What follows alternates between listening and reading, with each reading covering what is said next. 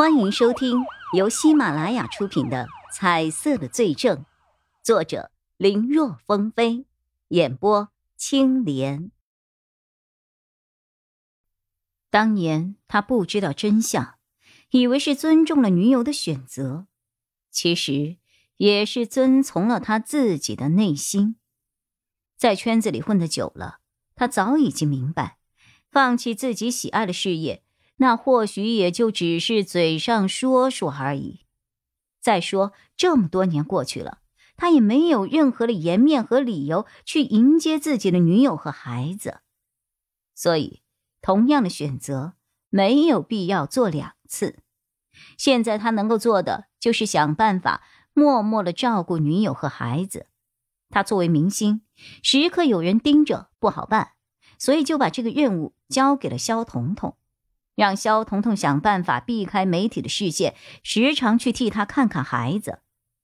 可是媒体的人也不傻，作为经纪人的他关注度并不比欧阳青兰小，所以最后两个人一合计，就变成了孩子每年生日前后的几天，让肖彤彤伪装成为外出旅游，去和母子二人见面。他也会在当天用微信和二人通话。对于欧阳青兰的这个决定，女友也同意了。虽然两人十年未见，但感情犹在。尤其是欧阳青兰的女友，这么多年，她一直看着自己的爱人一步步的成长，家里买了很多欧阳青兰的周边，像海报什么的都有。甚至有一次欧阳青兰的演唱会，她还带着孩子去参加过。前几天。是孩子十八岁的生日，所以肖彤彤照例前往母子二人的居所，所以他全程都是关着手机的。等到了地方，晚上要和欧阳青兰视频的时候，他才打开手机。当时视频的时候，欧阳青兰还是好好的，怎么就会突然死了呢？说到这儿，肖彤彤忽然想到一件事。对了。记得当时挂掉视频的时候，我好像听到有人按门铃的声音。不过因为当时挂的很快，我也不确定是不是听错了。你们视频的时间是几点呢？肖彤彤给出的时间十分细致，甚至细致到了几点几分。面对叶一辉和钟离眼二人疑惑的眼神，他解释道：“因为孩子即将高考，有很多网课要上。”我是选了两个课程之间的空闲时间让他们视频的，所以记得很清楚。不信的话，你们可以去查。钟离眼和叶一辉都没有说话。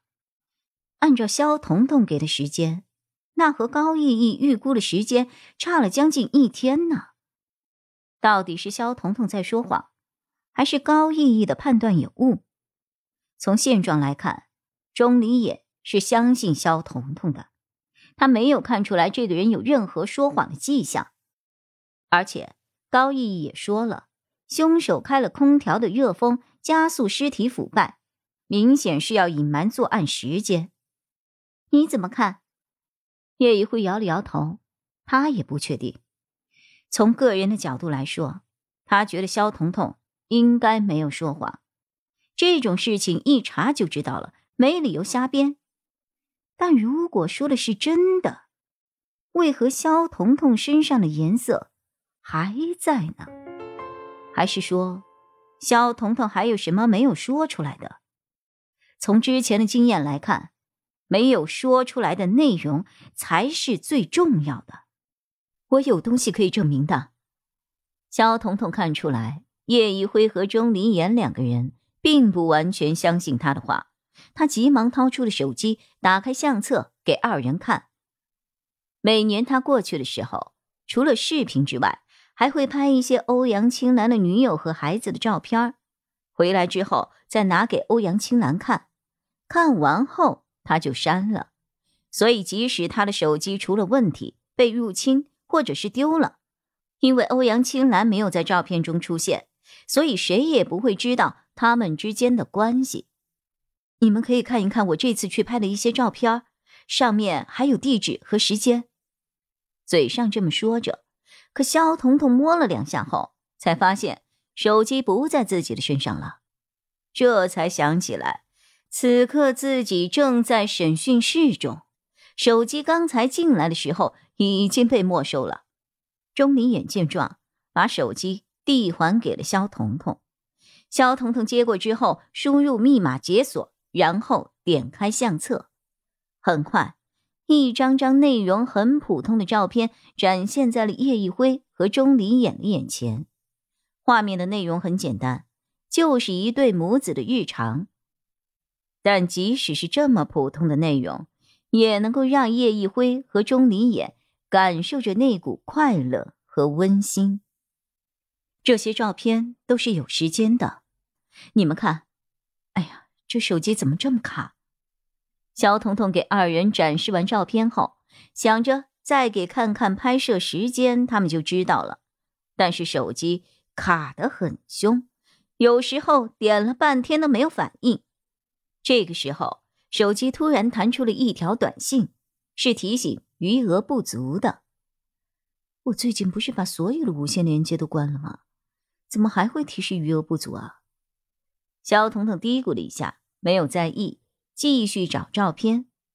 在短信提示之后，这个手机变得更加卡顿了。哎呀，我才用了几个月啊，这手机什么情况啊？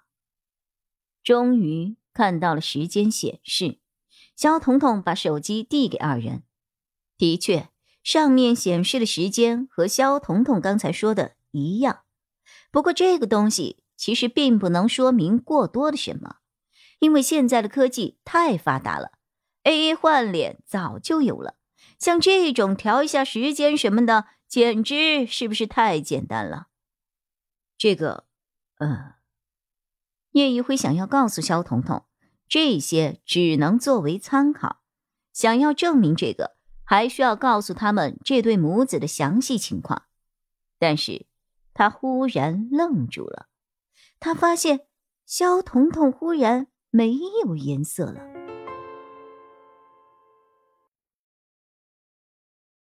本集播讲完毕，感谢收听，更多精彩内容，请在喜马拉雅搜索“青莲嘚不嘚”。